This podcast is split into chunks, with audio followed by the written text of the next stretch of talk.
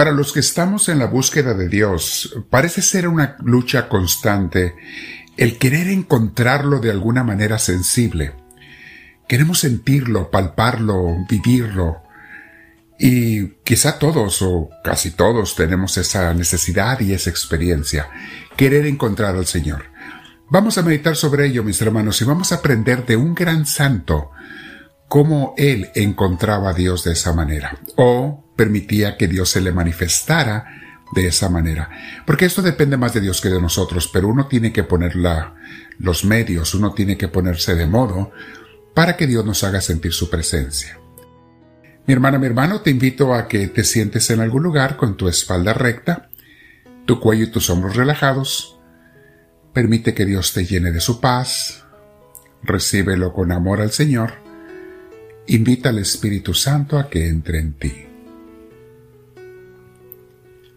Dile Espíritu de Dios, ven a mí, te lo pido. Hazme sentir esa presencia que tú sabes hacer sentir a los tuyos. Guíame, inspírame, muéveme y llévame en cada momento de acuerdo a tu santa voluntad. Bendito seas, Espíritu de Dios. Te doy gloria con mis hermanos y te decimos todos juntos, gloria al Padre, gloria al Hijo, gloria al Espíritu Santo, como era en un principio, sea ahora y siempre, por los siglos de los siglos. Amén. Al tema de hoy, mis hermanos, a nuestra clase de meditación bíblica de misioneros del amor de Dios, le hemos puesto como título a Dios se le siente cuando nos abandonamos en la meditación con Él. En la biografía de San Francisco de Asís, se nos dice que después de superar sus miedos, todavía estamos al principio de su conversión. En los primeros años, eh, a veces en los primeros meses.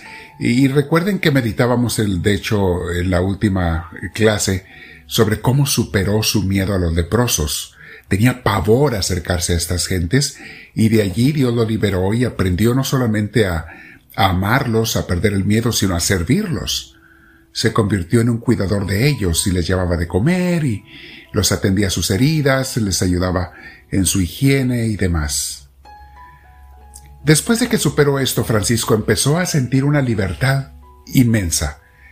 Cuando Dios nos libra de los miedos, mis hermanos, que tenemos que no debiéramos de tener, empezamos a sentir una gran libertad, sobre todo cuando hemos renunciado a todo pecado, porque esos te hacen sentir esclavizado, atado. La gente que vive atada a un vicio que no quiere dejar o a un pecado que no quiere dejar, vive así, atada, esclavizada, aunque no lo quiera reconocer. Pero cuando ya eres liberado por la gracia de Dios y por tu decisión y voluntad también, sientes una gran libertad. Y Francisco sentía esa libertad hermosísima. Y dicen los eh, biógrafos que se iba a caminar por la campiña, aparte de que a veces se subía a la montaña del Subacio a orar, a buscar grietas para orar, también le gustaba caminar por los campos, simplemente meditar, pensar en Dios. Y allá se encontraba con templos y capillas, algunos en buen estado, otros en ruinas y abandonados, y casi a todos llegaba, o a todos los que podía llegar llegaba y se ponía a orar un buen rato en cada uno de ellos. Un día se encontró con un templo casi en ruinas, donde habitaba un sacerdote solo. La gente a veces le llevaba de comer y él vivía solo, eh, pero ya no era un templo donde hubiera eh, misas o sacramentos regularmente. Estaba abandonado ese templo y en algunas cosas estaba semidestruido. Era el templo de San Damián. El padre Larrañaga describe muy hermosamente la situación de ese templo, eh, cómo se encontraba, lo que había, etc. Y, y lo que Francisco sintió cuando entró allí porque pasó algo muy, muy especial para él. Dice que esa capilla eh, donde estaba aquel hombre, aquel sacerdote, entró Francisco a esa capilla o ese templo abandonado y en ruinas.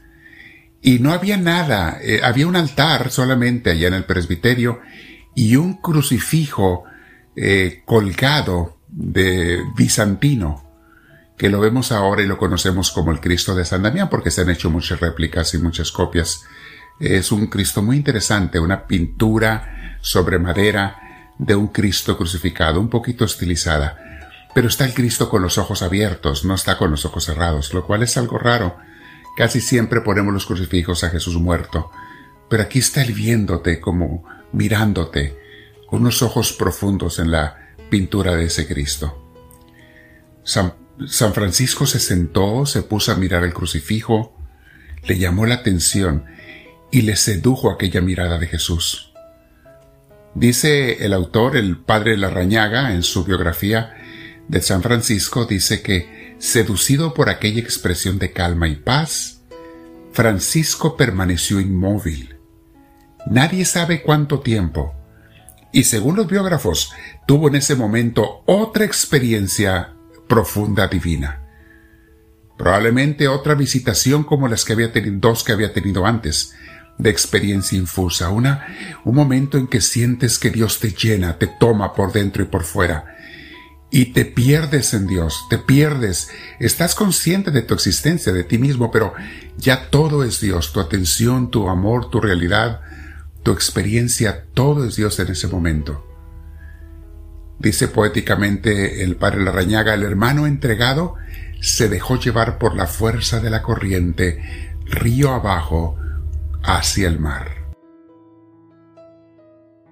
Quizá por primera vez captó el mensaje de la cruz de Jesús Francisco, captó el sacrificio de Cristo al verlo en ese Cristo de San Damián y se hizo consciente de, de, ese amor infinito de Jesús por nosotros, capaz de llevarlo hasta la muerte y una muerte de cruz por salvarnos. La imagen del crucificado penetró en el alma del hermano como una centella y se grabó a fuego de la sustancia primitiva de su espíritu. Mis hermanos, es en esos momentos de meditación profunda, que puede ser ante una imagen de Cristo, ante, o hasta ante una vela, una luz, o, o no importa, puede ver un pedazo del piso, pero estás ido en Dios, buscándolo, atento simplemente. Es en esas situaciones donde muchas veces o algunas veces Dios te toma. Y si no, por lo menos puedes pasar un tiempo de profunda unión con el Señor, orando y meditando. Son los regalos hermosos, maravillosos que Dios nos da. Mucha gente quiere tener ese contacto con Dios, pero no se da el tiempo para pasar en la oración. Y les he dicho, mis hermanos, que si tú quieres llegar a esos momentos profundos de encuentro con Cristo, tienes que ser una persona donde ores todos los días. Yo las personas que más he visto que tienen estos momentos es la gente que ora dos horas diarias. Yo sé, la mayoría de la gente no, no tendría el tiempo para dedicar dos horas, pero si dedicaras por lo menos una hora al día, seguida, podrías tener estas experiencias de presencia infusa, donde Dios te, te penetra por dentro y por fuera y lo sientes. Les he comentado mi testimonio, mis hermanos, cuando yo lo sentí en el pasado, en unas ocasiones con Dios lo he sentido. A niveles más leves, no tan fuertes, lo he sentido más seguido, pero ha habido eh, por lo menos tres ocasiones en mi vida, dos que recuerdo del seminario y una después, ya de sacerdote, donde Dios te toma, te toma profundamente, te llena de Él. Hay una invitación en este tiempo que es un tiempo de oración, de reflexión, de penitencia también, mis hermanos, de corrección, de volver a Dios. Hay, una, oportunidad de, de orar más tiempo si tú quieres. Porque la verdad, mis hermanos, es que cada quien tiene tiempo para lo que quiere. Si tú de veras quieres algo, tú vas a encontrar el tiempo. Si tú de verdad quieres encontrarte con Cristo y aprender a amarlo y sentir su amor, tienes que dar el tiempo para pasar con Él. Yo le digo a la gente, a los servidores, a los misioneros, mínimo media hora diaria, ¿eh? Pero honestamente media hora no te alcanza para esos encuentros profundos con Cristo. Pero es muy buena media hora para estar caminando y ser formado por el Señor. Los principiantes que no saben qué hacer, por lo menos 15 minutos, tomen una de estas reflexiones, lean un pasaje de la Biblia y dejen que Dios les hable. Empiecen con San Mateo, no, no se vayan a otro lado. No se vayan al Antiguo Testamento porque se confunden. Empiecen con San Mateo, lean un párrafo después de la genealogía que está en el primer capítulo. Pasen a la historia de Jesús. desde, desde su nacimiento, desde la anunciación, y mediten en Jesús y deja que te hable. Lee solamente un párrafo. Que te hable, que te comunique. Dile cómo te sientes, dile qué está pasando en tu vida. Pregúntale las dudas que tengas y vas a ver que poco a poco Dios te empieza a contestar. Quédate platicando con Dios un rato, mis hermanos. Los invito a ustedes, comparten esta enseñanza con sus contactos. No se te olvide hacer la obra de evangelización al compartirlo con tus contactos. Mándales el link al, forward, reenviar a la, a la enseñanza según si la estás tomando en YouTube, en podcast, en Instagram, en donde estés, Facebook. Pásala a tus contactos y, y quédate con el Señor ahora platicando un rato, por lo menos 20 minutos más. Y dile, Háblame, Señor, que tu siervo te escucha.